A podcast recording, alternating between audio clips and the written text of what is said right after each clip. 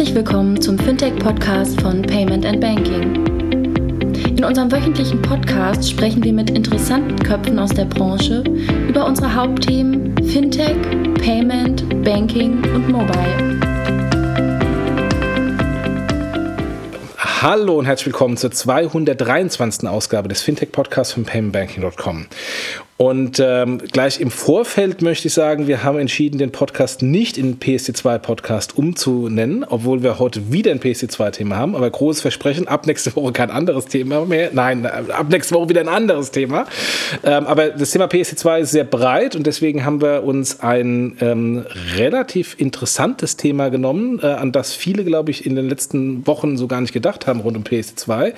Wir haben uns den Jörg Spitaler, Geschäftsführer von Giropay, hier in den Podcast geholt, der mit PSD2 seine Akzeptanz auf der Bankenseite erweitern kann, äh, was insofern mal ein PSD2-Use-Case auf der Bankenseite ist und eben nicht ein Fintech-PSD2-Case. Bevor wir aber reingehen, ein bisschen mehr wie Jörg und Giropay ähm, äh, erfahren. Der Dank an unsere Sponsoren. Äh, der erste Sponsor kennt ihr alle, Mastercard, das Payment Scheme, brauche ich glaube ich nicht weiter vorstellen. Der zweite Sponsor ist InnoPay, innovative Beratung für digitale Transaktionen und digitale Transformation.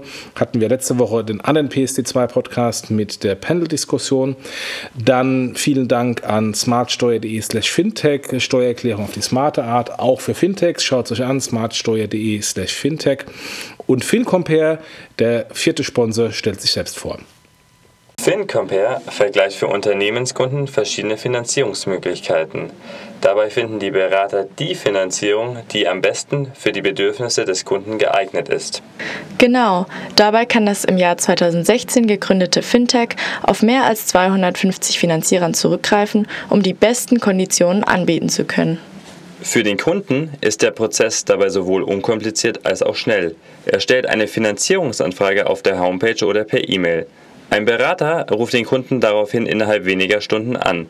Anschließend ermittelt der von FinCompare eigens entwickelte Algorithmus passende Finanzierungsmöglichkeiten. Der persönliche Berater schickt dem Kunden daraufhin die fünf Finanzierungsmöglichkeiten, die am besten mit dessen Bedürfnissen übereinstimmen, zu. Der Kunde wählt daraufhin eins aus und FinCompare kümmert sich um den erfolgreichen Abschluss der Finanzierung. Ja, vielen Dank. Jörg, stell dich mal vor, wir sind hier, äh, diejenigen, die äh, bei Twitter äh, sehen, in einem sehr aparten Hotel, in einer Bibliothek äh, mit äh, schweren Ledersesseln. Äh, ob das jetzt mit Fintech oder etablierten Banken zu tun hat, diese, diese Brücke möchte ich jetzt nicht gehen und diesen Vergleich nicht machen, sondern er, erzähl einfach mal von dir. Ähm, du bist Geschäftsführer von Giropay, ein bisschen kurz zur Historie und was Giropay so macht für diejenigen, die es nicht kennen. Ja, hallo Jochen erstmal. Ähm ich denke, dass die, die gediegene Atmosphäre deinem gesetzten Alter vielleicht entgegenkommt. Insofern äh, fange ich an, dass ich deutlich jünger bin, bin äh, 40 in diesem Jahr geworden und äh, feiere tatsächlich gerade mein zehnjähriges Dienstjubiläum als äh, Geschäftsführer von, äh, von Giropay und ähm, denke, dass wir in den, in den letzten Jahren sehr, sehr viel für, für GiroPay getan haben. Ich denke, da gehen wir im Laufe des Podcasts nochmal zu ein. Aber die ähm, große Nachricht war natürlich in dieser Woche, dass wir endlich unseren Malus, unseren Wettbewerbsnachteil ausmerzen wollen, den wir gegenüber unseren Mitbewerbern haben, nämlich die PSD2 zu nutzen, um die fehlenden Banken, die bei GiroPay momentan nicht mitmachen, an uns anzubinden. Ich glaube, das ist genau der Anlass, weswegen wir heute uns auch hier verabredet haben. Kannst du noch, uns noch ein bisschen was zu Giropay sagen? Wie groß seid ihr Marktanteile? Wie viele Transaktionen? Ich habe da was von 10 Millionen im Handelsblatt die Tage gelesen. Kannst du das bestätigen oder dementieren? Äh, was so die größten Händler, auf die ihr stolz seid? Also äh, da muss man ein bisschen, bisschen äh, tiefer einsteigen, denn ähm, Giropay selber bindet nicht die Händler an, sondern wir haben uns damals, als wir 2005, 2006 gegründet worden sind, äh, anders aufgestellt. Giropay selber ist im Prinzip das Brand, die Marke. Wir machen Nutzungsbedingungen, ähnlich wie jetzt Mastercard oder wie Visa. Aber die Verträge mit den Händlern, das machen draußen unsere Acquirer. Und äh, deswegen tun wir uns immer unglaublich schwer damit zu sagen, wir haben x tausend Händler, wir machen x tausend Transaktionen. Natürlich äh, sehen wir das so ein Stück weit. Was, was ich sagen kann, ist, dass unser durchschnittliches Ticket knapp äh, bei 100 Euro liegt. Das ist schon ganz, ganz erstaunlich. Aber äh, Transaktionszahlen selber veröffentlichen wir so in dem Rahmen nicht. Also ich habe irgendwann, mal, hab irgendwann mal gesagt, äh, alle drei Sekunden zahlt äh, jemand in Deutschland mit Giropay. Das ist schon ein bisschen länger her. Und gehe mal davon aus, dass wir in den letzten Jahren gewachsen sind. Und wenn man das jetzt ein bisschen relativiert, dann kann man, kann man im Kopf rechnen und vielleicht kommt man dann ja auf die Zahl, die du gerade in den Raum gestellt hast. Okay, gut, danke. äh, Händler, große Händler, wo man das Logo sieht? Ähm, ja, wir sind, wir sind sehr stark, das haben wir auch in der letzten Zeit kommuniziert, sehr stark in der Reisebranche, weil da eben gerade diese Zahlungsgarantie, die Giropay ja äh, systemimmanent äh, ausspricht, äh, sehr stark gefordert ist. Das heißt, wir haben äh, natürlich irgendwie mit der deutschen Lufthansa ein sehr renommiertes Unternehmen angebunden, worauf wir auch sehr stolz sind, ähm, geht aber auch über die Lufthansa Group hinaus, also auch Austrian nutzt es und ähm, äh, einige andere Airlines. Ähm, wir haben natürlich auch Marktplätze wie Rakuten. Ähm, wir haben die Deutsche Post DHL. Ähm, Im Ticketing-Bereich sind wir mit bei Eventim vertreten. Also wir sind mittlerweile ähm, sehr stark in allen Branchen vertreten. Aber tatsächlich muss man sagen, da wo die Zahlungsgarantie Sinn macht, gerade da, ähm, du kommst auch aus, der, aus, der, ähm, aus dem Bereich Bigpoint, wo du ja mal gearbeitet hast, da wo mhm. die Zahlungsgarantie Sinn macht, wo es auch um digitale Güter geht, wo es darum geht, etwas schnell auszustellen, wie Tickets, sei sei es jetzt bei Eventim, sei es bei der Lufthansa, da sind wir stark und da wachsen wir auch sehr stark. Okay. Jetzt ähm, erklär uns doch mal diesen, diesen Hattrick. Also für mich war es eine, ein beeindruckender Hattrick, als ich das jetzt gelesen hatte, äh, dass ihr euren Nachteil, Wettbewerbsnachteil gegenüber Sofort ähm, und, und anderen äh, Payment Schemes wettmacht ähm, über die Nutzung der PSD2. Wie kommt es überhaupt zu diesem Wettbewerbsnachteil und wie seid ihr dazu gekommen, den zu eliminieren über die PSD2? Also fangen wir nochmal bei der Historie von, von, von GiroPay vielleicht an. Als wir äh, 2005, 2006 äh, das Thema gegründet haben äh, mit den lieben Kollegen André Bajorath und, und Arnulf Käse, äh, die ja bei euch auch nun sehr stark verhaftet sind, ähm, ähm, hat man das Thema damals so gesagt, man möchte unbedingt mit den Banken zusammenarbeiten. Damals, ähm, und ich glaube, das ist auch ein Resultat, dass es heute die PSD2 gibt, ähm, sahen die Banken AGB eben vor, ja, man soll Pin und Tan bitte nur auf seinen Seiten eingeben. Äh, du kennst die ganze Historie und ich denke, eure Zuhörer eben auch. Daran hat man sich natürlich als Bankentochter, weil wir zum Drittel den Sparkassen gehören, ein Drittel der Postbanken und ein Drittel der Volksbanken, Raiffeisenbanken, natürlich auch orientiert und daran gehalten. Das ist ja eine Selbstverständlichkeit an der Stelle. Und deswegen, um letztendlich dann nicht nur diesem technischen Anspruch gerecht zu werden, dass man sich daran hält, sondern eben auch dieses Thema Zahlungsgarantie aussprechen kann, bedarf es eben auch eines Vertrages, eines individuellen Vertrages mit jeder Bank. Wir haben 1500 Banken an Giropay angebunden. Du kannst dir also vorstellen, wir haben 1500 Verträge. Wie viel, wie viel ähm, Ordner und Schrägstrich Schränke sind das denn überhaupt? Das ist schon sehr ordentlich, weil sich natürlich auch in den letzten Jahren viel, viel getan hat. Es sind, sind viele Sachen dazugekommen, wie auch Identitätsdienste, die wir ja schon weit voraus äh, äh, im Gegensatz zu anderen äh, angeboten haben. Ähm, da kommen wir vielleicht später nochmal zu unter ja. dem Label GiroPay ID. Aber um auf die Geschichte zurückzukommen, also 1500 Verträge, ähm, die eben dann auch dieses ähm, dieses Thema Zahlungsgarantie eben ab, äh, abarbeiten, im, im Sinne von, es ist ein abstraktes Schuldversprechen auf Basis mhm. dieser Verträge. Mhm. So, und das heißt also, wir sind in der ersten Zeit sehr stark auf Akquisetour bei den Kreditinstituten gegangen und haben gesagt, wollt ihr denn da nicht mitmachen? Und ähm, das hat, wie man sieht, ziemlich gut geklappt, aber es hat eben nicht so gut geklappt, dass wir flächendeckend in Deutschland etabliert sind. Mhm. Wir haben mit der Postbank, mit den Sparkassen, mit den Volksbanken, Raiffeisenbanken die drei großen, starken Privatkundenbanken ähm, an Giropay angebunden. Aber natürlich geht es in jedem Vertriebsgespräch, immer wenn du mit Kunden sprichst, mit Händlern sprichst, darum, ja, aber ihr habt ja nicht alle Banken. Guckt euch den Wettbewerber an, die haben sie. Mhm. Ähm, das ist jetzt aber schwierig. Warum kriegt ihr das nicht hin? Und insofern ist das für uns ein sehr bedeutender Schritt, dass wir jetzt die PSD2 nutzen, um diese fehlenden Banken anzubinden. Natürlich sagen wir, präferiertes Modell ist immer noch, liebe Banken, kommt zu uns. Wir machen das über die Verträge, wir binden euch technisch auch ähm, äh, an an unser System, ähm, aber wir zwingen niemandem zu seinem Glück. Mhm. Und welche API nutzt ihr dafür und warum habt ihr jetzt erst auf die PSD2 gewartet? Ihr hättet ja vorher schon mit ähm, Dienstleistern wie Figo, Fintech Systems und Co. das machen können. Also, um vielleicht damit anzufangen. Wir sind natürlich als, ähm, als Bankentochter sehr stringent in unserem Handeln und unserem Tun und wollen es sehr genau und sehr richtig machen, weil für uns und insbesondere für unsere Gesellschaft da eben äh, Sicherheit das höchste, höchste Gut ist. Damit will ich nicht behaupten, dass alle anderen Lösungen unsicher sind. Aber wir haben uns eben bewusst gesagt, wir möchten, dass wir als Bankentochter auch eine Lösung aus den aus diesem Kooperationsnetzwerk herausfinden. Und deswegen ist GiroPay auch nicht selber der Zahlungsauslösedienst, mit dem wir äh, diese Lösung umsetzen, sondern wir haben eine Kooperationsbank gefunden. Denn die, jedes Institut, das eine Vollbank in Deutschland besitzt, mhm. kann sich, um das jetzt mal ganz salopp auszudrücken, bei der BaFin melden, Finger hochheben und sagen, hallo, ich bin eine Vollbank, ich möchte auch gerne als ZAD oder als Kontoinformationsdienst arbeiten. Ich muss keinen eigenen Antrag stellen, so viel wie vielleicht eine, eine FIGO zum Beispiel, sondern als Vollbank habe ich einfach ja auch mal einen Vorteil durch die ganze Überwachung. Und deswegen haben wir bewusst gesagt, Mensch, wir möchten in unserem Netzwerk bleiben, wir möchten, dass es mit uns ähm, eine Bank zusammen macht. Und äh, deswegen hat es vielleicht auch so ein Stück weit gedauert, aber es hat eben auch so lange gedauert, weil wir bewusst auch darauf gewartet haben, dass die PSD 2 ähm, ja auch rechtssicher den Rahmen ausgestaltet ist. Es wäre ja eine groteske Situation, und ich meine, auch das weißt du, und das wissen wahrscheinlich auch die meisten eurer Hörer, dass wir ja durchaus äh, damals den Mitbewerber die Sofortüberweisung verklagt haben, weil wir darin einen Wettbewerbsnachteil gesehen haben, dass sie die offenen Bankenschnittstellen nutzt, um ein ähnlich gelagertes Geschäftsmodell wie wir zu betreiben. Und wir haben halt gesagt, für uns ist das ein Wettbewerbsnachteil, weil wir durch diese Bankverträge halt einen viel höheren Aufwand betreiben. Und das mhm. sehen wir als Nachteil. Und insofern war es vielleicht auch ein Stück weit ein Treiber in dieser gesamten Diskussion.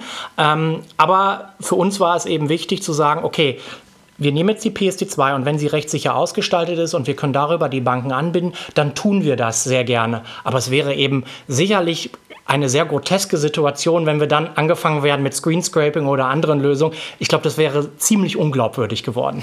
Stimmt. Und ihr nutzt insofern dann jetzt die Berlin Group ähm, API? Genau. Äh, wir nutzen die Berlin Group äh, Schnittstelle, diese Next Gen PSD2 heißt sie, glaube ich. Und damit sprecht ihr nur die deutschen Banken an oder könnt ihr auch weil Berlin Group ja kein nationaler Standard ist, sondern internationaler Standard, auch theoretisch alle anderen Banken ansprechen? Also theoretisch können wir das auf jeden Fall, aber wir sind natürlich erstmal total glücklich, dass wir erstmal in Deutschland jetzt ab dem vierten Quartal anfangen, die fehlenden Banken im Rahmen von so einem Rollout-Prozess äh, an uns anzudocken. Wir möchten auch nicht irgendwie auf den roten Knopf drücken und alle Banken sind auf mal online, sondern ähm, da haben wir schon irgendwie ein Qualitätsversprechen gegenüber unseren Händlern, über, gegenüber unseren Kunden abzugeben. Und äh, deswegen wird es, ein, wird es ein sukzessives Verfahren sein, ähm, was nach und nach eben die Banken auframpen wird. Und äh, das gehen wir ab dem vierten Quartal an. Und ähm, wie sieht es aus im Vergleich zum klassischen Giropay? Ist dann die User Experience für den Kunden eine andere oder ist es identisch? Ähm, es ist ziemlich identisch. Also heute musst du dir ja vorstellen, Du wirst vom Online-Shop ähm, weitergeleitet. Entweder fragt der Online-Shop selber ab, bei welcher Bank bist du denn Kunde, mhm. oder er wird auf äh, unsere sogenannte zentrale Bankenauswahlseite geleitet. Ähm, das, das ist sehr deutsch. Zentrale ja. Bankenauswahlseite. Naja, als Bankentochter muss man auch mal äh, in diesem Duktus äh, äh bleiben. Ähm, wenn du einen Vorschlag hast, wie wir es umbenennen, wir sind offen für Vorschläge. ähm, auf jeden Fall kann diese Bankenauswahlseite aber etwas. Und ähm, deswegen empfehlen wir unseren Händlern diese Bankenauswahlseite einzusetzen. Denn wenn der Kunde dort einmal seine Bank ausgewählt hat, also es ist ein sehr sprechender Begriff, ja dann können wir uns das merken. Tolle Sache. Und dann sieht er diese zentrale Bankenauswahlseite nie, nie wieder. wieder. Okay. Es sei denn, er löscht einmal seine Cookies oder ja. sein Cache, dann ist es nämlich weg. Ja. So, und dann wird er von da aus direkt zum, zum Online-Banking seiner Bank weitergeleitet und dann führt er die Transaktion durch. So ist der Stand heute für unsere klassischen Giropay-Banken, mhm. wenn wir es mal sagen wollen. Bei den Banken, die wir über die PSD2-Schnittstelle anbinden, haben wir einen kleinen Zwischenschritt einzufügen, weil es eben auch ähm, rechtlich dieses Zwischenschritts bedarf. Er kommt also auch auf diese Bankenauswahlseite und dort reicht dieser Schnittstelle, dieser PSD2-Schnittstelle nicht alleine nur die Angabe der BIC, sondern wir müssen auf Basis dieser PSD2-Schnittstelle auch die IBAN des Kunden erfragen, weil die mhm. brauchen wir, um ihn letztendlich dann zu seiner richtigen Bank weiterzuleiten. Das ist auch tatsächlich so ein, so ein, so ein, so ein kleiner ähm, Kritikpunkt unsererseits an der, an der PSD2-Schnittstelle. Ansonsten sind wir, sind wir ganz happy damit, aber ähm, es ist ungewöhnlich, dass wir jetzt äh, die Kunden danach fragen müssen, wie lautet denn deine IBAN? Mhm. Ähm, wir versuchen es den Kunden so einfach wie möglich zu machen. Das bedeutet, er kann natürlich auch seine Kontonummer angeben und mhm. wir rechnen im Hintergrund die mhm. IBAN aus. Denn ich glaube, nahezu niemand kennt mhm. seine IBAN auswendig, geschweige denn hat er sie irgendwo aufgeschrieben oder ähm, äh, hat sie parat am Computer irgendwo, wo er die Transaktion durchführt. Deswegen ähm, versuchen wir es ihm so leicht wie möglich zu machen. Heißt also, er muss dann, wir erkennen es automatisch, er kommt nicht von einer klassischen Giropay-Bank, gibt jetzt, ich sag mal, die BIC der Deutschen Bank ein, wissen wir, aha, die binden wir über die PSD2-Schnittstelle an, öffnet sich ein Dialogfenster, gib mal deine IBAN oder deine Kontonummer ein und dann drückt er weiter und landet dann, und das ist der Unterschied zur klassischen äh, äh, Giropay-Bank, landet dann einmal auf einer Seite vom Zahlungsauslösedienst. Das ist rechtlich so vorgeschrieben. Mhm. Dort erfährt er dann so etwas wie eine unique Transaktionsnummer, die eben von diesem Zahlungsauslösedienst kommen noch so ein paar Rechtstexte etc. pp.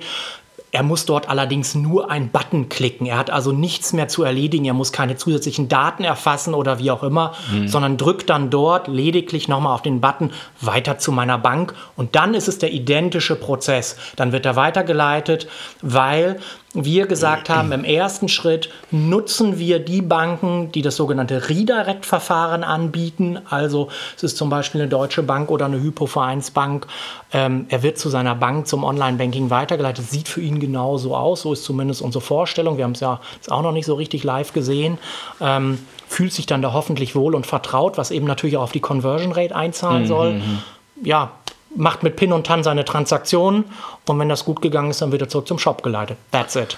Und jetzt war ja in einem der früheren Podcasts ähm, sehr starke Kritik äh, gegenüber den ähm, PSD2-Schnittstellen der Banken von einzelnen TPPs. Und es gab ja auch diese Schreiben von einem TPP an irgendwie 1500 Banken nach dem Motto, deiner Schnittstelle hat einen Mangel und lalalala.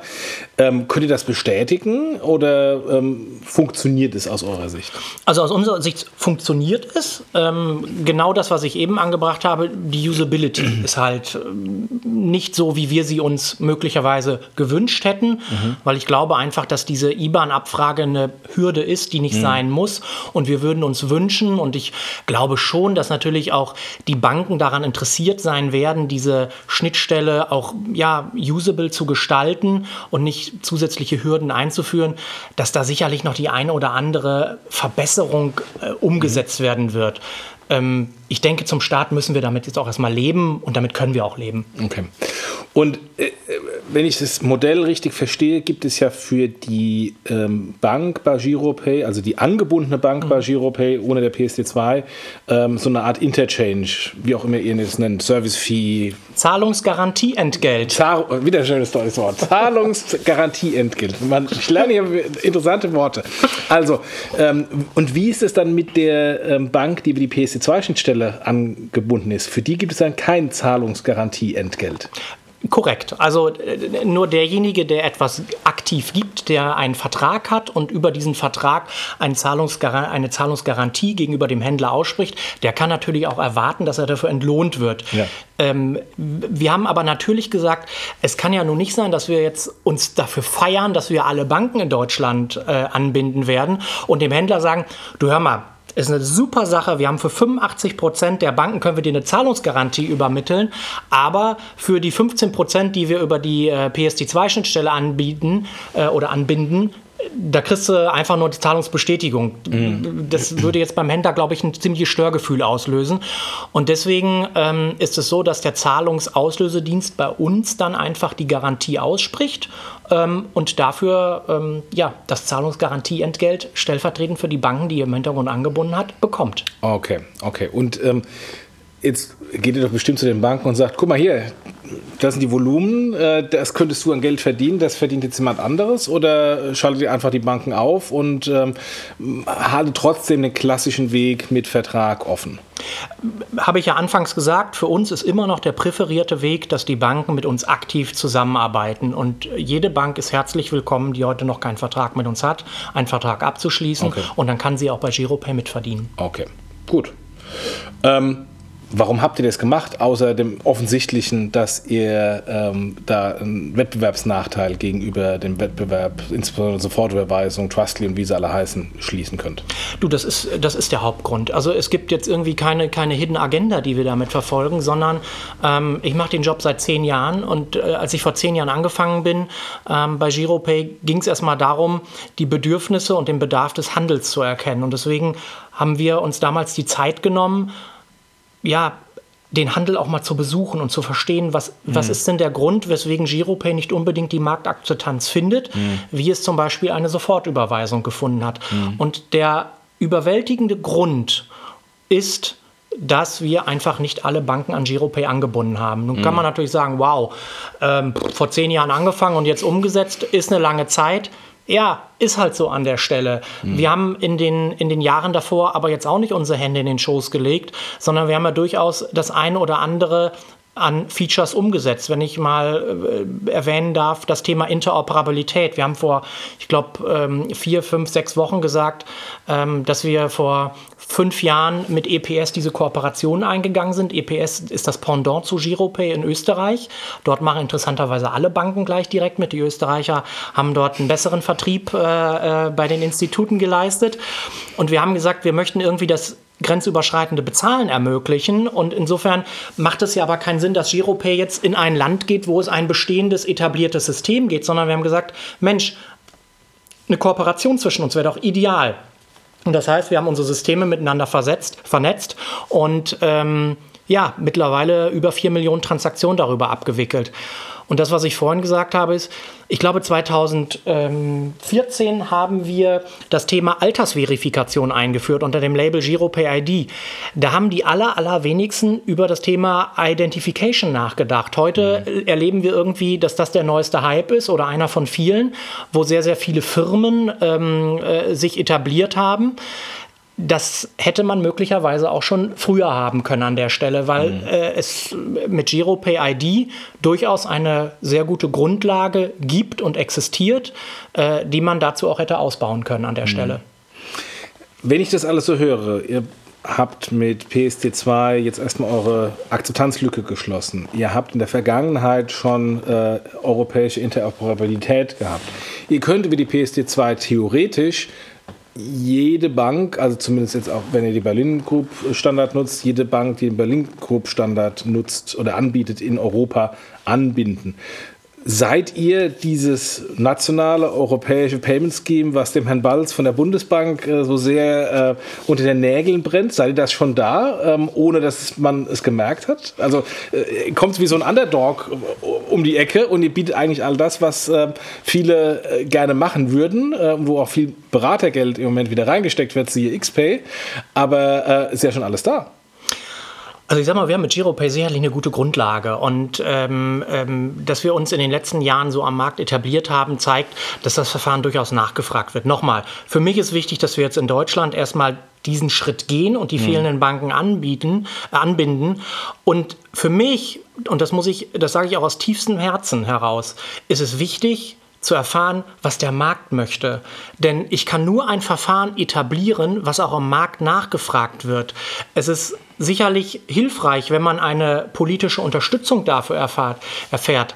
Aber die ist für mich nicht maßgeblich in der Produktgestaltung, sondern die Produktgestaltung muss daraus abgeleitet sein, was Händler von mir erwarten. Mhm. Und das habe ich in den letzten zehn Jahren gemerkt, ist nicht unbedingt das, was sich manche Leute, die politisch agieren, ähm, unbedingt äh, ausgedacht haben an der Stelle.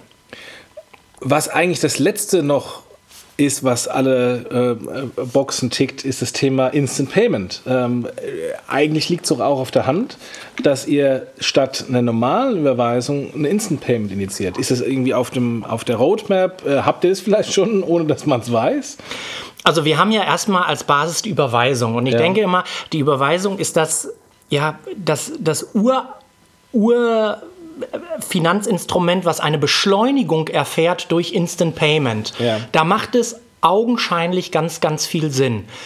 Wir haben natürlich, und ich bin wieder beim, beim, bei 2005, 2006, als wir Giropay, ähm, ja, ich will nicht sagen erfunden haben, aber in den Markt gebracht haben, dieses Vehikel der Zahlungsgarantie ja auch bewusst genutzt, um zu sagen, was nützt dem Handel, dem E-Commerce-Handel, eine Überweisung, wenn er nicht weiß, kommt denn die Überweisung an? Denn wir wollten ja, dass der Händler sofort nach der Transaktion weiß, okay, ich kriege mein Geld, ich habe die Zahlungsgarantie, die ist sicher und das Geld, damals 2005, 2006, ist irgendwann in drei Tagen bei mir. Hm. Deswegen haben wir die Zahlungsgarantie erfunden. Deswegen mhm. haben, wir dies, haben wir das äh, äh, Produkt so veredelt, die Überweisung. Also die Zahlungsgarantie ist ja das, also für die, die die Giropay nicht so gut kennen, ähm, mit Initiierung der Überweisung auf der Endkundenseite bekommt der Händler eine Nachricht, Achtung, du kannst die Ware verschicken, die Zahlungsgarantie ist ausgesprochen und das Geld kommt dann nachgelagert x Tage später. Also nach SEPA maximal ja ein Tag später, ne? ja. ähm, aber genau das ist äh, genau das ist der Hintergrund von GiroPay. Mhm. So und jetzt lernen wir ja gerade, dass durch Instant Payment der Zahlungsverkehr eine Beschleunigung erfährt. Ja, und wir wären ja, wir würden ja blind durch die Welt gehen, wenn wir bei GiroPay uns jetzt nicht darüber Gedanken machen würden, ähm, kann das Thema Instant Payment GiroPay weiter nach vorne bringen. Mhm. Und da muss man ja augenscheinlich sagen, ja, natürlich. Mhm. Ich weiß nicht, ob das für alle unsere Händler ein wirkliches ein wirklicher Mehrwert ist, auf Instant Payment umzuschwenken oder zu sagen, jawohl, wir nutzen weiterhin die Zahlungsgarantie, weil bei Instant Payment dauert es zehn Sekunden und das ist für uns immer noch zu lange. Mhm. Vielleicht gerade im Bereich der, der, der Tickets, im, im, im, im Flugreisebereich, wo sekündlich der Ticketpreis neu berechnet wird, kann es ja durchaus der Fall sein, dass zehn Sekunden schon zu lange sind. Mhm. Ja, aber natürlich befassen wir uns sehr stark mit dem Thema Instant Payment. Nur, und das muss eine Voraussetzung sein, für mich ist ganz, ganz wichtig, dass unsere Kunden, also die mit Giropay bezahlen, weiterhin kostenlos bezahlen.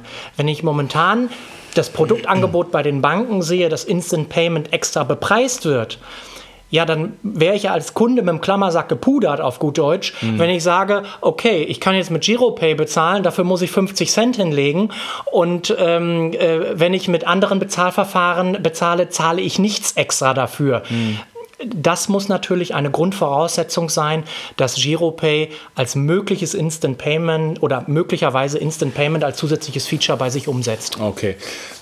Jetzt weiß ich, bin mir nicht 100% sicher, bei Quid ist es, glaube ich, so, dass eine Quid-Transaktion äh, automatisch eine Instant-Payment-Transaktion ist, ohne dass der Kunde äh, ja. dafür was bezahlen muss. Korrekt. Können die nicht über die gleichen Wege gehen oder ist es wieder 1500 Mal Vertrag anpassen? Genau, das ist es. Ach du meine Güte, okay, gut. Was jetzt aber nicht bedeuten muss, dass es unbedingt wieder zehn Jahre dauert, aber wir haben halt äh, gewisse Vorlauffristen. Ähm, man muss nur, finde ich auch, ehrlicherweise anerkennen, dass sich der Zahlungsverkehr in den letzten Jahren auch zu einem Thema entwickelt hat, was in den Vorstandsetagen bei den Banken einfach angekommen ist. Das war vor zehn Jahren, vor 15 Jahren eine andere Situation. Mhm. Da waren wir ja schon eine besondere Spezies, wenn wir über Zahlungsverkehr nee. gesprochen haben bei den Banken an Kundenbindung passiert, sehr viele Erträge generiert werden und dass es heute darum geht, beides im Haus zu behalten und dass der Wettbewerb sehr stark zunimmt. Deswegen begrüße ich das außerordentlich, dass ähm, dieses Thema auch eine höhere, ja, eine höhere Attention, wie man ja neudeutsch sagt, äh, in den Banken und den Sparkassen erfährt. Wenn ich mir jetzt anschaue, ähm, das ähm, andere Scheme äh, PayDirect, die letzte Woche kurioserweise äh, damit überrascht haben, dass ein paar Sparkassen abgesprungen sind, ein paar Privatbanken sind auch schon ausgestiegen zum Jahresende.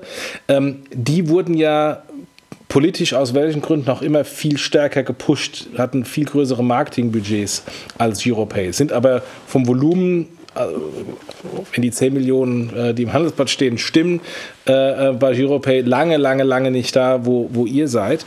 Ähm, wie ist es denn dazu gekommen, dass A, in der Vergangenheit es da diesen Split gegeben hat, dass man sich ja äh, zum Stück weit auch selbst Konkurrenz gemacht hat innerhalb der Bankenlandschaft mit verschiedenen Verfahren? Und B, wie geht es jetzt weiter, wo jetzt im Rahmen von XPay, und vielleicht kannst du drüber reden, hm. ähm, da jetzt die Kräfte wieder gebündelt werden? Also erstmal will ich vielleicht auch mal damit ein Stück weit aufräumen, dass wir uns irgendwie intern Konkurrenz machen. Das geistert ja immer durch alle Medien und das ist immer ein Fest für alle Journalisten, dass wir uns gegenseitig Konkurrenz machen. Als Giropay damals in den Markt kam, ist ja auch niemand auf die groteske Idee gekommen, wir müssen jetzt die Kreditkarte abschalten im Internet, weil wir haben ja jetzt mit Giropay das neue E-Commerce-Bezahlverfahren. Ich glaube, es tut den Banken und insbesondere ihren Kunden auch gut, dass es eine gewisse Pluralität und eine Auswahl an Bezahlverfahren gibt. Natürlich wissen wir heute, derjenige, der heute gerne mit Kreditkarte bezahlt, der wird auch in Zukunft höchstwahrscheinlich mit seiner Kreditkarte bezahlen. Der mit PayPal glücklich ist, der wird mit PayPal glücklich sein. Und der, der sagt, ich möchte mich weder registrieren bei einem Unternehmen oder ich möchte auch äh, aus irgendwelchen Gründen nicht 16 Stellen Kreditkarten eingeben und ich möchte dann nicht 3D Secure machen. Ich meine, das hat sich ja nun auch von der äh, mhm. Usability her deutlich verkompliziert der sagt vielleicht, ich möchte mit Pin und TAN bezahlen. Mhm. Also aus Bankensicht gesprochen ist es doch total klug, einen Blumenstrauß an verschiedenen Bezahlverfahren den Kunden anzubieten, ähm, um den oder um dem, dem Kundenwillen gerecht zu werden. Mir als Bank muss es doch nur wichtig sein, dass der Kunde meine Bezahlverfahren nutzt. Und als da wären Kreditkarte, Giropay und auch PayDirect. Denn PayDirect hat damals, und das ist mein Verständnis, ähm, einen anderen Anspruch an sich gehabt. Man hat gesagt, man möchte hier ein, ein ähnliches Verfahren wie PayPal schaffen, wo man sich einmalig registrieren muss und wo ich dann äh, quasi wie in einer Wallet bezahle. Mhm. Diesen Anspruch haben wir nie gehabt. Wir haben mhm. gesagt, wir sind registrierungsfrei. Bei uns zahlt der Kunde mit PIN und TAN. Und unser Wettbewerber ist eine Sofortüberweisung ähm, oder andere, die jetzt möglicherweise eben auch diese Chance ergreifen. Mhm. Und ähm, das ist das kommt oftmals, finde ich, in der Diskussion zu kurz. Ähm, und mit, mit, mit, mit Blick auf XPay, das sind natürlich alles sehr, sehr, sehr frühe Diskussionen. Und natürlich bringen wir uns da mit unseren Assets, die wir haben, gerne ein. Aber es ist viel zu, ein viel zu früher Zeitpunkt, um jetzt zu sagen, ähm, wir gehen links rum, rechts rum oder geradeaus ähm, wir sind ein Teil davon oder wir sind kein Teil davon. Diese Diskussionen finden gerade erst statt und ich finde es auch richtig und wichtig, sich vielleicht auch mal ähm, in einer unaufgeregten Atmosphäre darüber klar zu werden, was möchte der Kunde mhm. und womit kann man ihm das Bezahlen ich merke ja bei XPay nicht nur im E-Commerce, sondern eben Omnichannel, also auch am POS, schmackhaft machen. Und da muss man sich, glaube ich, einfach auch mal die nötige Zeit nehmen. Und Aktionismus ist da bestimmt kein guter Berater. Mhm. Wenn ich mir den deutschen Markt anschaue, war ja euer größter Wettbewerber Sofortüberweisung. Ja.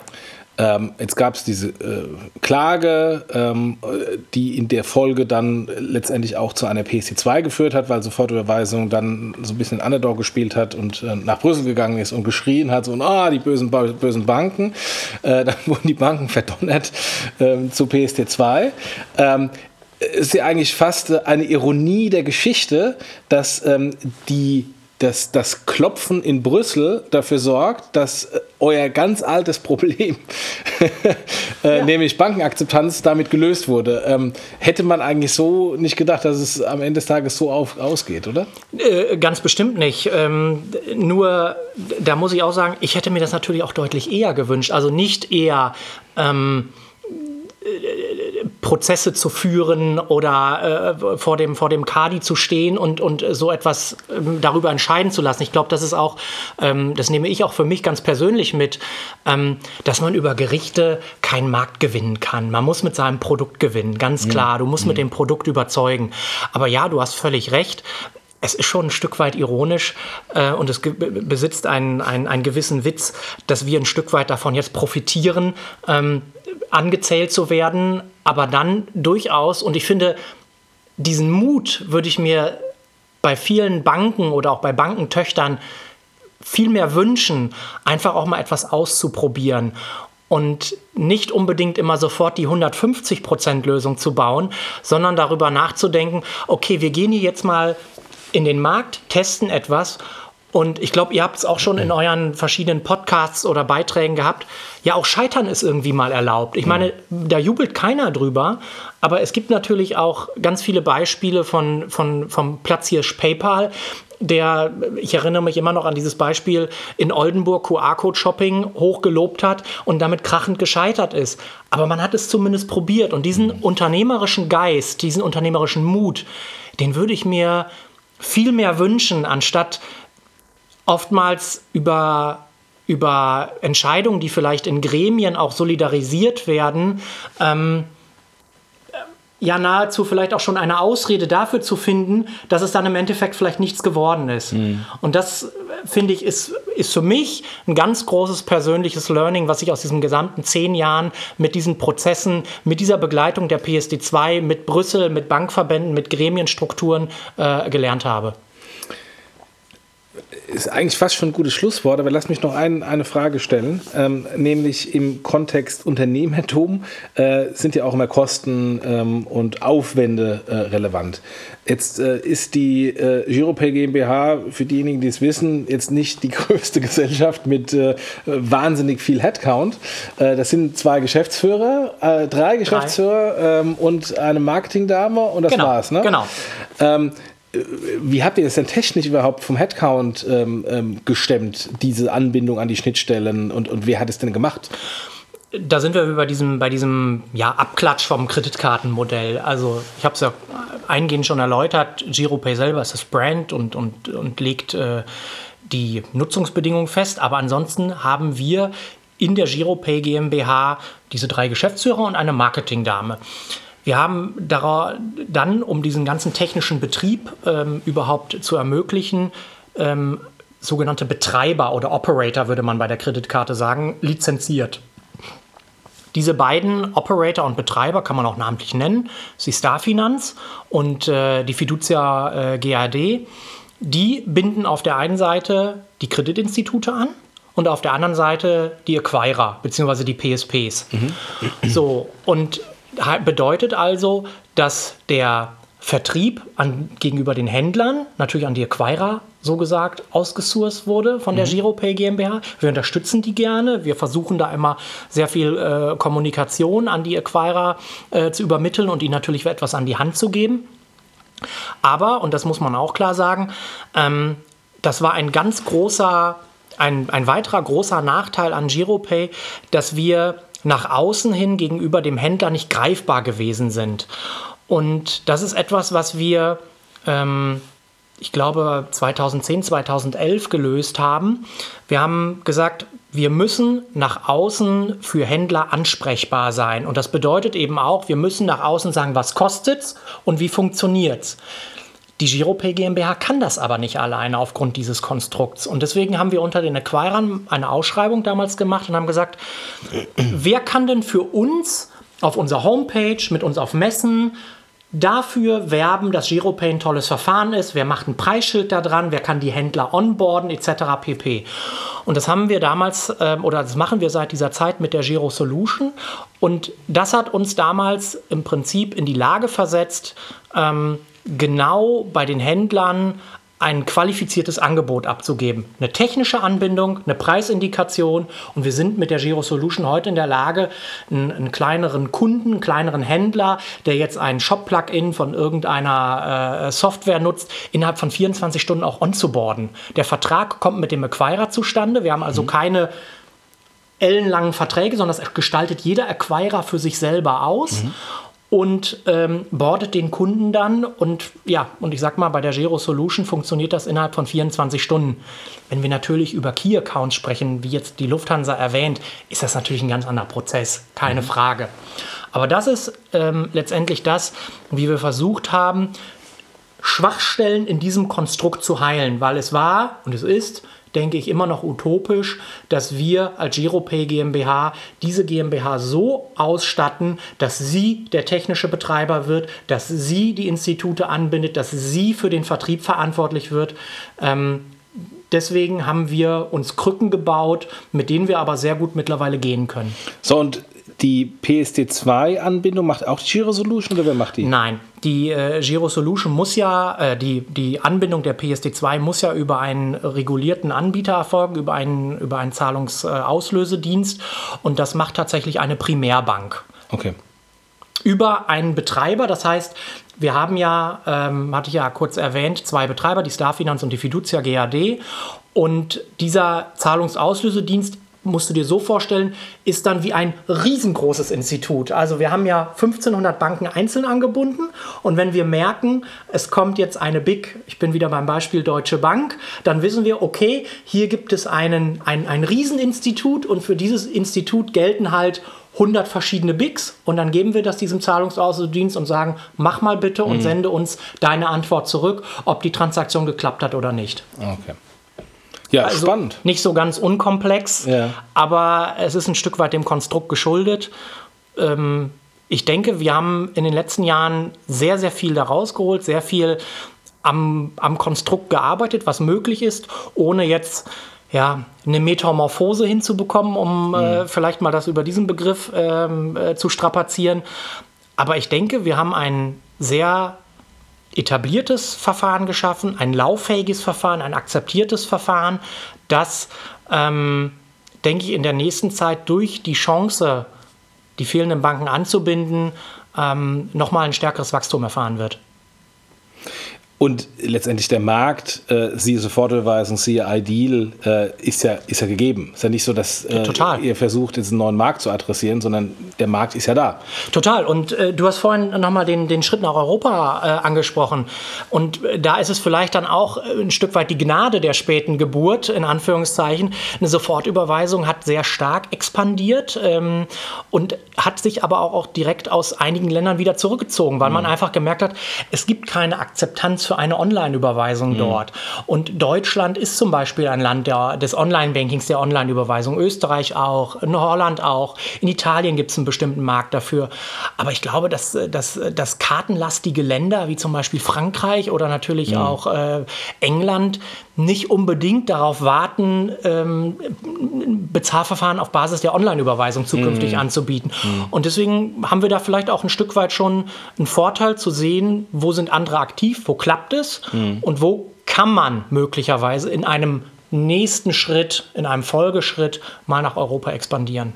Das ist auch wertvolle Informationen äh, in der aktuellen politischen Diskussion zum nationalen oder europäischen Payment Champion, weil ähm, das ist genau das Thema. In, in den klassischen Kartenmärkten wartete kein Mensch darauf, dass eine neue Zahlmethode kommt. Nee, in den klassischen Kartenmärkten tut sich PayPal ja auch schwer. Also man muss nach Frankreich schauen. PayPal in Frankreich ist lange nicht da, wo PayPal in Deutschland ist, ja. ähm, obwohl es da auch einen großen eBay-Marktplatz ähm, gab und, und, PayPal da die gleichen Anforderungen hatte. Äh, PayPal in UK ist groß, aber auch da ist die Karte weiterhin relevant und, ja. und Kartenabsatz relevant. Also insofern ist jetzt in dem Kontext europäische Payment Digitalinitiativen muss man auch das berücksichtigen, dass Europa eben nicht überall gleich ist und nicht alle Länder auf ein europäisches Instant Payment äh, gewartet haben. Ja, also die, äh, das ist ja immer der Ansatz, Prinzip Gießkanne. Ich versuche etwas zu standardisieren und dann über alle Ländergrenzen hinweg ähm, das auszu, auszurollen ich sag mal, das klappt in, in einigen Bereichen sicherlich sehr gut, aber Zahlungsverkehr und Bezahlen hat immer auch etwas mit Mentalitäten zu tun.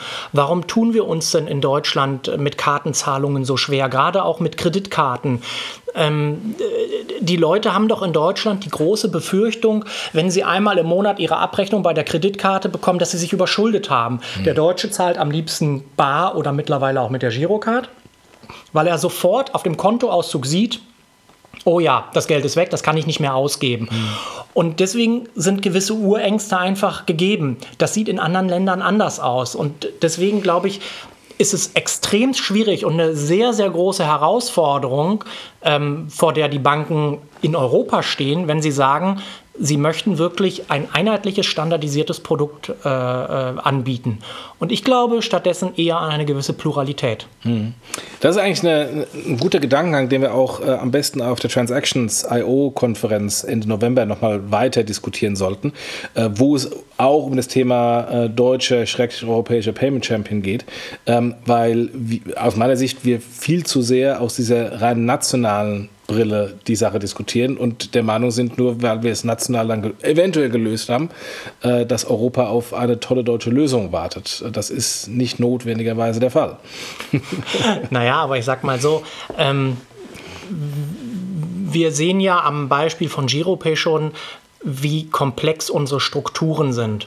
Und es ist natürlich nochmal eine deutlich höhere Komplexität und ich möchte vor dieser Aufgabe gar nicht stehen, das auch nochmal für Gesamteuropa zu strukturieren, zu organisieren, mhm. zu entwickeln, weil jeder natürlich auch seine eigenen Interessen verfolgt. Das ist ja auch völlig natürlich, da spricht ja auch gar nichts dagegen. Aber ob dann ein ganz, ganz großer Kompromiss wieder die Lösung für Europa, für das Zahlen der Zukunft sein mag, das sieht man ja auch in der normalen Politik. Ob das dann immer der große Wurf ist, das darf man durchaus mal bezweifeln an der Stelle. Hm. Was nicht heißen soll, man sollte es nicht unbedingt versuchen. Ja. Gut. Ich habe keine Fragen mehr. Willst du noch irgendwas loswerden? Nee, eher nicht so. Ja, dann bedanke ich mich für die vielen Insights. Ich glaube, Giropay ist für immer noch so viele so, ja, das existiert ja irgendwie, äh, irgendwie zu klein, um wirklich relevant zu sein, aber äh, größer als man denkt.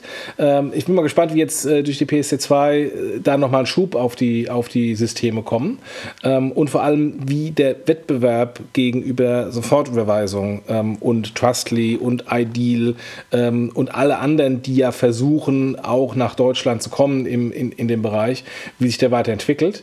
weil ich mir durchaus vorstellen kann, dass dann auch in der User Experience und in dem Redirect ähm, positive als auch negative Erfahrungen sein können äh, und äh, der eine vom anderen sich da massiv auch unterscheiden wird. Ja, schauen wir mal, was die Zukunft bringt. Ja, vielen Dank dir. Gern geschehen. Ähm, der Hinweis nochmal und der Dank an unsere lieben Sponsoren, an Mastercard, an InnoPay, an FinCompare und an smartsteuer.de slash fintech. Ich habe es gerade eben schon gesagt, kommt zur Transactions IO Konferenz. Du bist auch herzlich eingeladen, Jörg. Vielen Dank. Ähm, Ende, Ende November in Frankfurt. Das ist die, das dritte Konferenzformat neben der PEX und neben der BEX von Payment Banking. Diesmal nicht Invite Only, auch wenn ich es gerade eingeladen habe. Es kann jeder Tickets kaufen. Ist eine sehr große Konferenz. Äh, wir haben ein relativ gutes Programm äh, mit interessanten Themen, unter anderem dem deutschen, schrecklich europäischen Payment Champion, aber auch äh, Keynotes von Christoph Bornschein, von Sascha Lobo und Günter Dück. Also kommt vorbei, schaut es euch an auf der Website transactions.io und wie gesagt, nächste Woche gibt es kein PC2 Podcast, sondern was ganz anderes. Vielen Dank für die Aufmerksamkeit und bis demnächst. Tschüss.